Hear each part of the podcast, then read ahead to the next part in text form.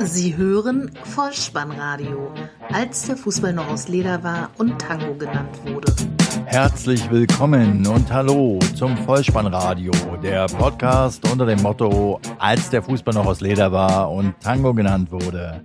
Mein Name ist Dirk, auf Twitter unter @vollspannradio oder @spike.deh unterwegs und in der 25. Testepisode VSR 000Y mit dem Titel Der heldenhafte Horst nehmen wir die Begegnungen des 30. Spieltages der Fußball-Bundesliga unter die Lupe. Ein Spieler mit Vornamen Waldemar spielt in Anlehnung an Heinz Florian Oertel eine Rolle, Herr Häuser von Sky eckt in Gelsenkirchen an und in der Nostalgie-Ecke gibt es unter der Leitung eines Fußballprofessors zwei Partien mit insgesamt 15 Toren zu bestaunen. Viel Spaß! Die Momente des Spieltages. Hinein also in den 30. Spieltag der Fußball-Bundesliga mit der Freitagsbegegnung Hannover 96 gegen Borussia Mönchengladbach. Zur Halbzeit noch 0 zu 0 steht es dann am Ende 2 zu 0. Das 1 zu 0 machte Waldemar Anton in der 49. Minute und allen Frauen, die am Freitagabend ein Kind entbunden haben, möchte man in Anlehnung von Heinz Florian Oertel zurufen, nennen Sie Ihre Neuankömmlinge des heutigen Tages ruhig Waldemar. Waldemar ist da. Torschütze also 1 zu 0 Waldemar Anton. In der 60. Minute stellte dann Arthur Sobich den 2 zu 0 Endstand her. Für die Gladbacher ein herber Rückschlag im Kampf um die Champions League. Nächste Woche geht es gegen Hoffenheim. Und 96 ein passabler Abschied, so kann man es nennen, obwohl sie rechnerisch ja noch nicht abgestiegen sind. Die nächste Begegnung lautet Darmstadt 98 gegen Ingolstadt. Endstand 2 zu 0, zur Halbzeit noch 0 zu 0. Und das war eigentlich auch mein Tipp für den Ausgang der Begegnung. Aber dann setzten sich die Hausherren doch durch nach einem wunderschönen Zuspiel von Sandro Wagner machte Rausch das 1 zu 0 in der 51. Minute, ehe dann Wagner höchst selbst in der 85. Minute den 2 zu 0 Endstand herstellte. Das war sein 13. Bundesligatreffer in dieser Saison und damit kommt er nah an den Rekordtorschützen der Darmstädter Peter Cestonaro heran, der in seiner zweiten Saison für die Darmstädter im Oberhaus 16 Treffer erzielte. Es fehlen also noch drei Tore, um diesen Rekord einzustellen. Zu Cestonaro habe ich in der Episode VSR 000R wie Richard Wagner Pizza für Cestonaro schon einige Ausführungen gemacht. Wer Lust hat, kann da gern mal reinhören. Die dritte Partie, die ich besprechen möchte, FC Augsburg gegen den VfB Stuttgart. Endstand 1 zu 0. Das entscheidende Tor in der 36. Minute machte der Isländer Alfred Finn Bogason. Er traf damit bereits zum fünften Mal und bei den Stuttgartern sah ausgerechnet Niedermeyer mal wieder nicht besonders gut aus bei dem Gegentor.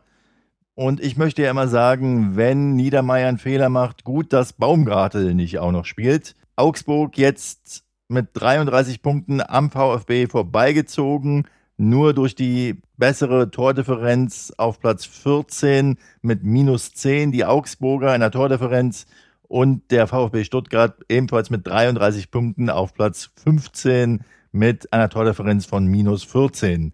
Augsburg nächste Woche nach Wolfsburg, während der VfB Stuttgart die Borussia aus Dortmund empfängt. Die nächste Paarung lautet Bayern 04 Leverkusen gegen die Eintracht aus Frankfurt. Endstand nach einem Halbzeitstand von 0 zu 0 passabel für die Eintracht, dann aber doch noch 3 zu 0 am Ende. Und die Tore machte Kampel in der 70. Minute, nachdem er 35 Sekunden auf dem Platz war und den Ball dann Volley aus 20 Meter links unten einnetzte. Ein wunderschöner Treffer, muss man sagen. 2 zu 0 durch Julian Brandt in der 76. Minute nach Vorlage von Bellarabi. Das war sein siebter Treffer und der vierte in Folge. Das 3 zu 0 stellte Bellarabi in der 90. Minute dann höchst selbst her. Auch sein elfter Pflichtspieltreffer.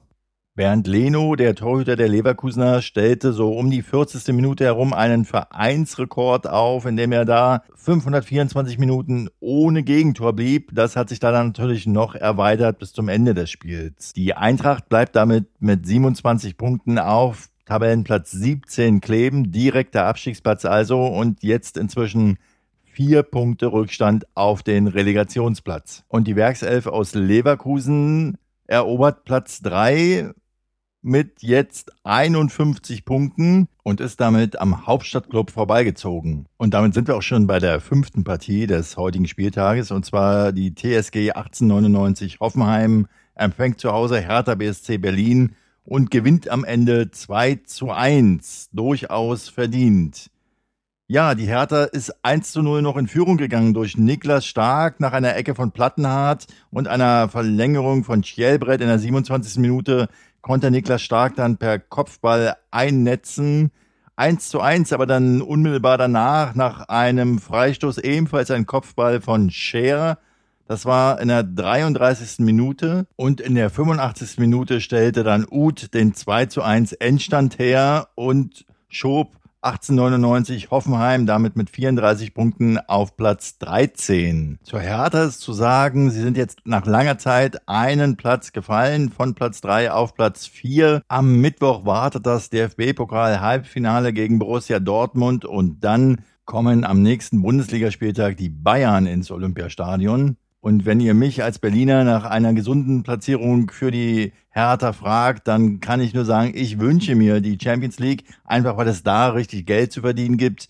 Ob die Europa League so lukrativ ist mit den Belastungen, die dann anstehen und dem Kader, den die Hertha hat, wage ich zu bezweifeln. Also entweder Champions League oder einen sicheren achten Tabellenplatz. Kommen wir zur nächsten Begegnung SV Werder Bremen gegen den VfL Wolfsburg und damit zum großen Gewinner dieses Spieltages, die Bremer nämlich, die am Ende mit 3 zu 2 siegreich waren und man kann das Ganze auf eine Formel bringen. Pizarro war wieder dabei, Pizarro trifft und Bremen gewinnt. Das 1 zu 0 erzielte nämlich jener Claudio Pizarro per Foul-Elfmeter in der 32. Minute der fünfte Elber in Folge. Der Ball ging an den linken Innenpfosten und dann noch rein. Gilaburi konnte in der 36. Minute noch ausgleichen für die Wölfe, ehe dann Bartels nach Vorlage von Junusovic in der 65. Minute zum 2 zu 1 traf. Yatabare erhöhte in der 83. Minute auf 3 zu 1 und Bastost dann zum 3 zu 2 Endstand in der 87. Minute ein Treffer ohne Wert. Die Bremer somit vier Punkte Vorsprung auf Platz 17 nach hinten und zwei Punkte Abstand nach oben auf den VfB Stuttgart und den FC Augsburg. Und mit dieser durchaus prickelnden Tabellenkonstellation geht es dann nächste Woche zum Hamburger Sportverein. Ein ganz besonderes Duell. Haltet eure Papierkügelchen bereit. Das Topspiel des Abends an diesem Samstag lautet FC Bayern München gegen Schalke 04. Endstand nach einem 0 zu 0 Halbzeitstand dann noch 3 zu 0.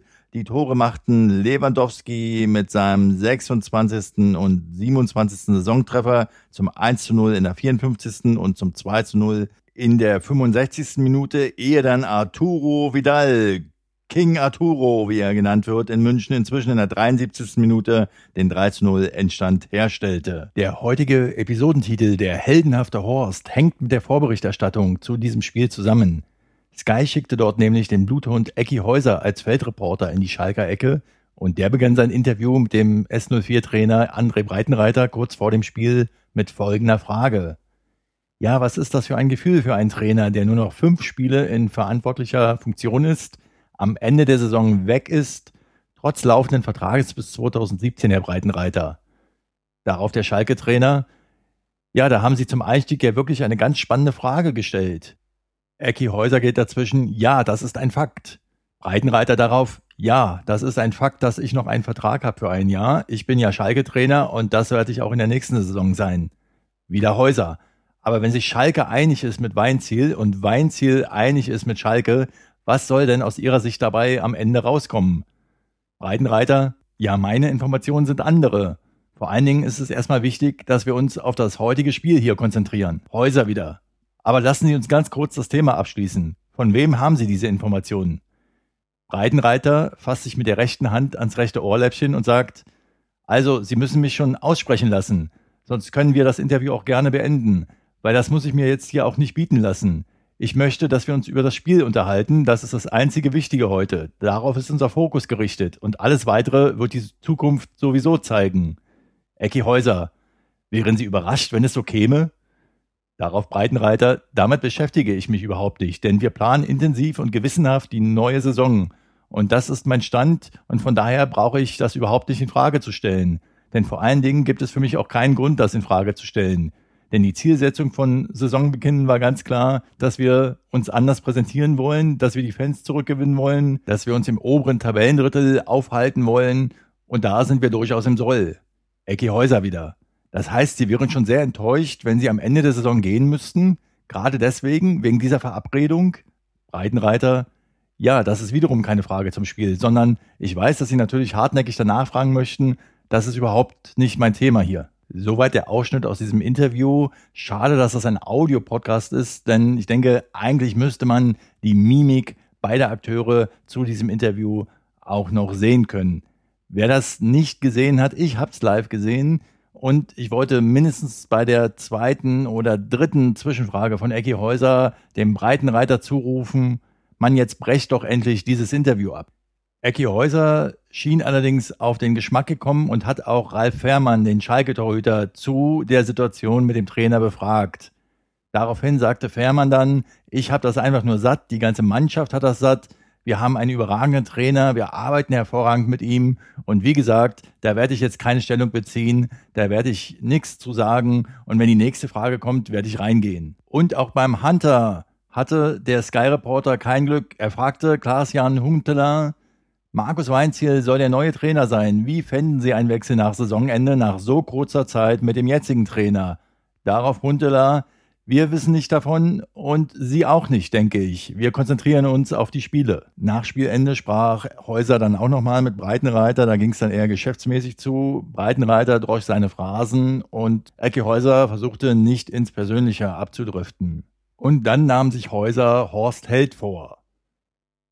Häuser begann, Schalke 04 ist mit Markus Weinziel einig. Ist das so? Darauf Horst Held. Das müssen Sie Markus Weinziel fragen oder andere handelnde Personen. Aber mir ist das nicht bekannt. Und von daher ist das auch eine Diskussion, die nicht in Ordnung ist, die öffentlich geführt wird, die absolutes Gift ist für das, was wir hier jetzt noch zu verantworten haben, nämlich vier Spiele und das Maximum dabei herauszuholen. Ich weiß nicht, wer die Diskussion führt oder woher Sie die Informationen haben, aber ich finde es nicht in Ordnung, dass Sie permanent André Breitenreiter dazu befragen. Das ist nicht in Ordnung. Vor allen Dingen die Art und Weise, wie Sie das machen, finde ich auch nicht in Ordnung. Darauf Ecki Häuser. Wir haben ihn einmal dazu befragt. Und wenn es nun mal Fakt ist, Horst Held. Nein, Sie haben fünf Fragen vor dem Spiel dazu gestellt. Ihnen ist nichts anderes eingefallen, als wie ihn dazu permanent zu befragen. Über das Spiel haben Sie wenig bis gar nichts gefragt. Das ist eigentlich nicht respektvoll, muss ich Ihnen ehrlich sagen. Ecki Häuser. Sie sprechen von handelnden Personen. Sie sind eine handelnde Person, oder? Horst Held. Ja, ich kann Ihnen sagen, ich führe diese Diskussion nicht und ich kann Ihnen auch nicht sagen, dass hier irgendwas mit Markus Weinziel perfekt ist. Das kann ich Ihnen nicht bestätigen. Ecki Häuser, danke Ihnen. Horst Held, danke auch. Mit diesem Interview hat sich aus meiner Sicht Horst Held den Episodentitel wahrhaftig verdient. Ja, André Breitenreiter galt zuletzt als dünnhäutig, da er in Interviews immer wieder davon gesprochen hat, dass Teile der Medien immer wieder auf das Trainerteam und oder die Mannschaft draufhauen. Und ja, Bundesliga-Trainer verdienen gutes Geld und einen Teil davon erhalten sie mit Sicherheit auch dafür, dass sie sich solchen Situationen fast tagtäglich auszusetzen haben. Und ja, alle Zuschauer sind froh, wenn Interviews mal spitzfindig, suffisant, lustig, ehrlich, in jedem Fall aber Wahr der Wahrheit dienend sind. Jedenfalls nicht das übliche Standardpalaver und die allseits bekannten Phrasen zum Vorschein bringen. Aber nein, die Art und Weise, wie der Sky Reporter hier agiert hat, war aus meiner Sicht frech, faktenvortäuschend, unverschämt und respektlos. Vielleicht hätte Breitenreiter mit gleicher Münze zurückzahlen und mit einer Gegenfrage antworten müssen, in der Art wie, was machen Sie eigentlich hauptberuflich, Herr Häuser, wenn Sky die Bundesligarechte demnächst nicht mehr exklusiv hat und Mitbewerber ins Boot kommen? Dass Sebastian Hellmann, der Sky-Moderator, danach am Expertentisch mit der Floskel ja, wir sind dazu da, Fragen zu stellen, auf das Geschehene reagierte, setzt dem Ganzen aus meiner Sicht nur noch die Krone auf. Denn ich denke, na klar sind sie dazu da, die Fragen zu stellen, aber dabei sollte auch immer das Wie im Auge behalten werden. Und damit zurück auf den Rasen. Wem die drei Tore in der Begegnung Bayern gegen Schalke noch nicht genug waren, dem empfehle ich meine Nostalgie-Ecke. Zwei Spiele mit insgesamt 15 Toren. Werden in Erinnerung gerufen. Viel Spaß dabei. Kommen wir zur ersten Sonntagsbegegnung Borussia Dortmund gegen Hamburger Sportverein. Endstand 3 zu 0. Zur Halbzeit schon 2 zu 0 durch Pudisic, der das 1 zu 0 in der 38. Minute machte. Ramos mit seinem siebten Saisontreffer in der 44. Minute auf 2 zu 0 erhöhte. In der zweiten Halbzeit dann Ramos nochmal in der 86. Minute mit seinem achten Saisontreffer zum 3 zu 0 Endstand. Bemerkenswert an diesem Spiel war, dass der Hamburger Sportverein das Spiel mit neun Spielern beendete, weil René Adler in der 59. Minute rot sah nach einem Foul vor dem Strafraum. Kagawa wollte nach Pass von Ramos ihn umkurven. Adler räumte ihn ab. Das war die Verhinderung einer klaren Torchance und damit rot. Und so kam Drobny zu seinem Einsatz. In der 78. Minute musste dann Eckdahl noch verletzungsbedingt vom Feld und da der HSV zu diesem Zeitpunkt schon dreimal ausgewechselt hat, mussten sie das Spiel eben mit neun Mann beenden. Der HSV nun mit 34 Punkten auf Platz 12 und nächste Woche empfängt er den SV Werder Bremen am Freitag bereits und sollten die Bremer da gewinnen, sind sie punktgleich mit dem HSV. Das zweite Sonntagsspiel lautet FSV Mainz 05 gegen den ersten FC Köln. Endstand 2 zu 3. Es ging gut los für die Mainzer. In der neunten Minute bereits durch Cordoba 1 zu 0. Dann erhöhte Balogun in der 49. Minute auf 2 zu 0 sogar, ehe dann die furiose Aufholjagd der Kölner begann. Und zwar in der 64. Minute durch Risse 2 zu 1. 74. Minute Jojic 2 zu 2, Ausgleich. Und dann in der 82. Minute Anthony Modest nach über 500 torlosen Minuten mit seinem zwölften Saisontreffer zum 2 zu 3. Da es an diesem Bundesligaspieltag bisher nur Heimsiege gab, war der erste FC Köln die einzige Mannschaft, die an diesem Wochenende auswärts gewinnen konnte. Herzlichen Glückwunsch dafür.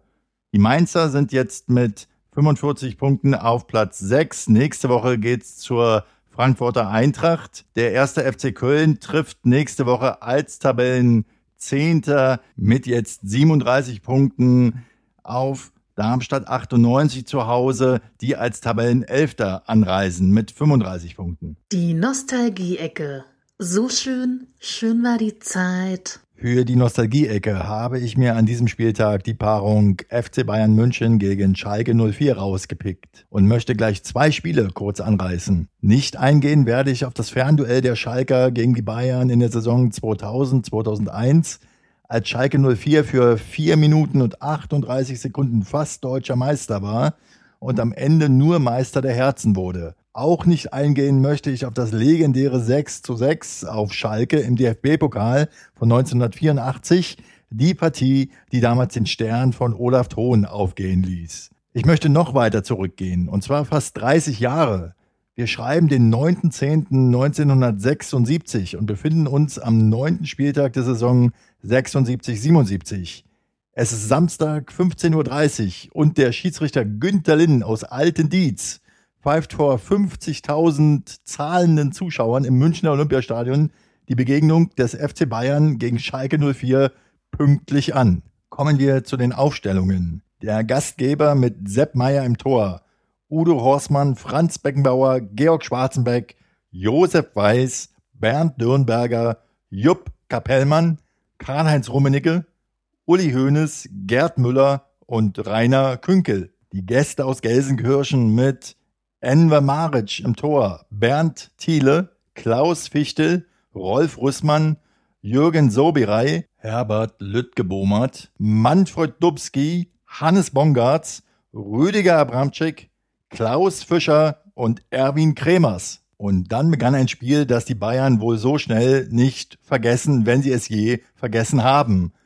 Elfte Minute, Klaus Fischer nach einem Rechtsschutz von Abramczyk mit dem 0 zu 1. 44. Minute 0 zu 2 Erwin Kremers nach einem Kopfball von Hannes Bongartz. Halbzeitstand 0 zu 2. 46. Minute 0 zu 3 wiederum Klaus Fischer nach einem Kopfball von Rüdiger Abramczyk. 0 zu 4 64. Minute Torschütze Manfred Dubski nach Vorlage von Abramczyk. 67. Minute 0 zu 5 Torschütze Klaus Fischer wiederum nach Vorlage von Abramczyk. 74. Minute.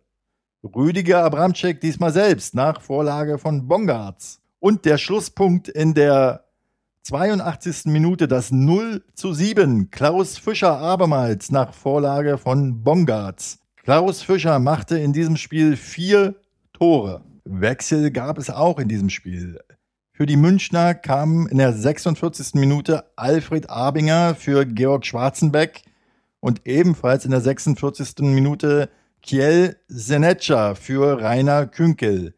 Nur gebracht hat es nichts. Auch die Schalker wechselten. In der 51. Minute kam Hans-Jürgen Gede für Erwin Kremers und in der 81. Minute durfte Hans-Günther Bruns aufs Feld für Manfred Dubski. Die Saison 76-77 endete für beide Teams wie folgt. Bayern München wurde am Ende Siebter mit 37, 31 Punkten. Und die Schalker wurden Tabellenzweiter mit 43 zu 25 Punkten. Ein Punkt hinter Borussia Mönchengladbach, die in dieser Saison Meister wurden. Abgestiegen sind der Karlsruher SC auf Platz 16, Tennis Borussia Berlin auf Platz 17 und Rot-Weiß Essen als Tabellenletzter auf Platz 18. Die Schalker also mit einem phänomenalen Erfolg bei den Bayern und am Ende in der Tabelle auch noch vor ihnen. Ein Jahr später sollte das Ganze anders aussehen. Wiederum die Begegnung FC Bayern München gegen FC Schalke 04. Wir befinden uns jetzt in der Saison 77, 78 am neunten Spieltag, 24.09.1977, 15.30 Uhr, wiederum das Münchner Olympiastadion als Austragungsort vor diesmal 70.000 Zuschauern und der Schiedsrichter Gerd Mäuser aus Ingelheim. Wieder zunächst die Aufstellungen. Zunächst die Gäste diesmal. Und zwar mit im Tor Volkmar Groß, dann Jürgen Sobirei, Klaus Fichtel, Rolf Rüssmann, Matthias Schipper, Helmut Kremers, Ulrich Bitscher, Hannes Bongartz, Herbert Lüttgebomert, Rüdiger Abramczyk und Erwin Kremers.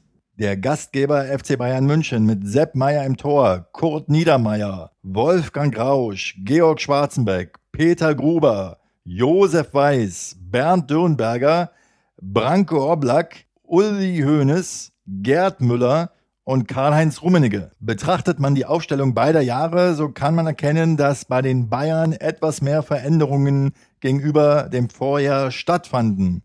Nun die Torfolge. Die Bayern nahmen Revanche. Endergebnis 7 zu 1.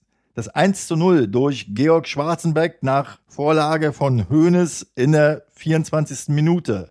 Bernd Dürnberger machte das 2 zu 0 nach Vorlage von Rummenigge ehe noch in der ersten Halbzeit Rüdiger Abramczyk nach Vorlage von Bongartz auf 2 zu 1 verkürzen konnte. In der zweiten Halbzeit ging der Torregen weiter und zwar mit dem 3 zu 1 durch Uli Hoeneß in der 59. Minute. Kurt Niedermeyer mit dem 4 zu 1 erhöhte in der 73. Minute und Gerd Müller in der 79. Minute auf 5 zu 1. Karl-Heinz Rummenigge mit dem 6 zu 1 in der 85. Minute und den Endstand stellte dann mit einem Eigentor Hannes Bongartz her und am Ende hieß es also 7 zu 1. Auswechslungen gab es diesmal auch, bei den Schalkern zumindest kam Thomas Lander für Jürgen Soberei in der 60. Minute. Bei den Münchnern gab es diesmal keinen Wechsel. Und obwohl der FC Bayern München mit diesem 7 zu 1 Revanche für das Ergebnis 0 zu 7 aus dem Vorjahr nahm. Eindrucksvoll, muss man durchaus sagen, landete auch in dieser Saison am Ende der FC Schalke vor den Bayern. Zwei Jahre in Folge also vor dem FC Bayern. Und zwar auf Platz 9 mit 34, 34 Punkten, ausgeglichenes Punkteverhältnis also. Man muss immer sagen, dass in diesen beiden Spielzeiten noch die Zwei-Punkte-Regelung galt und der FC Bayern München auf Platz 12 mit 32 zu 36 Punkten.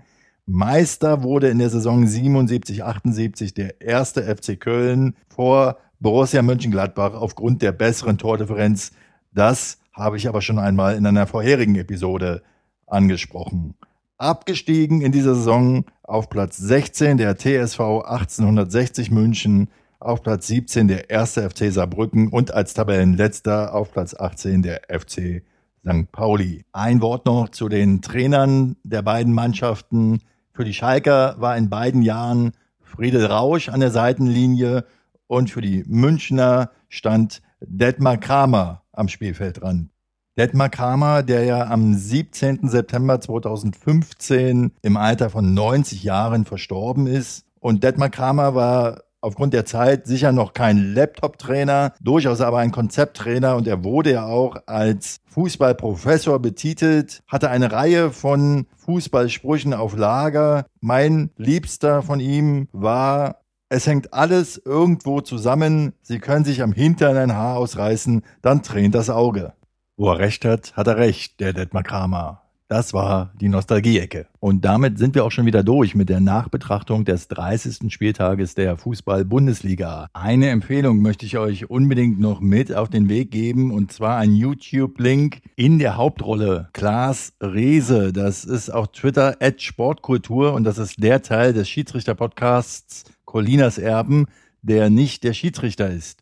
Der hat nämlich am Europa League-Spiel Liverpool gegen Dortmund während der zweiten Halbzeit getwittert, wenn der BVB das noch vergeigt, dann wird er You'll Never Walk Alone zum Besten geben. Mehr muss ich dazu gar nicht sagen. Das Video und die Darbietung von ihm ist einfach großartig. Schaut's euch unbedingt an. Ich werde es in diesem Kapitel im Abschlusskapitel hier verlinken. Schließen möchte ich mit einer Rätselfrage, die mir ein neuer Hörer des Vollspannradios zugesandt hat per E-Mail. Es handelt sich um eine Bundesliga-Frage selbstverständlich und als kleinen Tipp um ein Geburtstagskind heute am 17. April. Die Frage lautet, welches Ungeheuer entspannt gern beim Angeln? Die Antwort auf diese Frage könnt ihr mir gerne in den Kommentaren zu dieser Episode hinterlassen oder ihr nutzt die anderen Kontaktmöglichkeiten, alle zu finden auf der Homepage bolzen und ruppen.potspot.de. Ihr könnt mir auf Twitter folgen unter @vollspannradio oder mich kontaktieren über facebook.com slash vollspannradio oder per Mail. Solltet ihr den Podcast über iTunes hören und eh schon auf dieser Plattform rumwandeln, dann schreibt mir doch mal eine Rezension. Ihr wisst ja, alles das ist Feedback für mich, das den Podcast nur noch besser werden lässt. Ich bedanke mich für eure Zeit, für euer Vertrauen und ich hoffe, ihr unterstützt den Podcast weiterhin und lege euch wärmstens ans Herz, diesen Podcast kostenfrei zu abonnieren. So verpasst ihr keine weitere Episode und habt den Podcast immer in eurem Podcatcher. Vielen Dank für eure Zeit, für euer Vertrauen. Bleibt mir gewogen und wir hören uns wieder in der nächsten Woche. Auch da wird die nächste Episode voraussichtlich mit dem Rückblick des 31. Spieltages schon am Sonntag oder Montag im Netz stehen. Und ich verbleibe mit dem Hinweis, falls ihr den Ball mal wieder im Netz unterbringen wollt, Kopf, Innenseite, Außenriss und Hacke. Nein, nur mit dem Vollspann geht er rein. Vielen Dank. Ciao. Sie hörten Vollspannradio. Vollspannradio. Vollspannradio. Vollspannradio. Vollspannradio. Vollspannradio.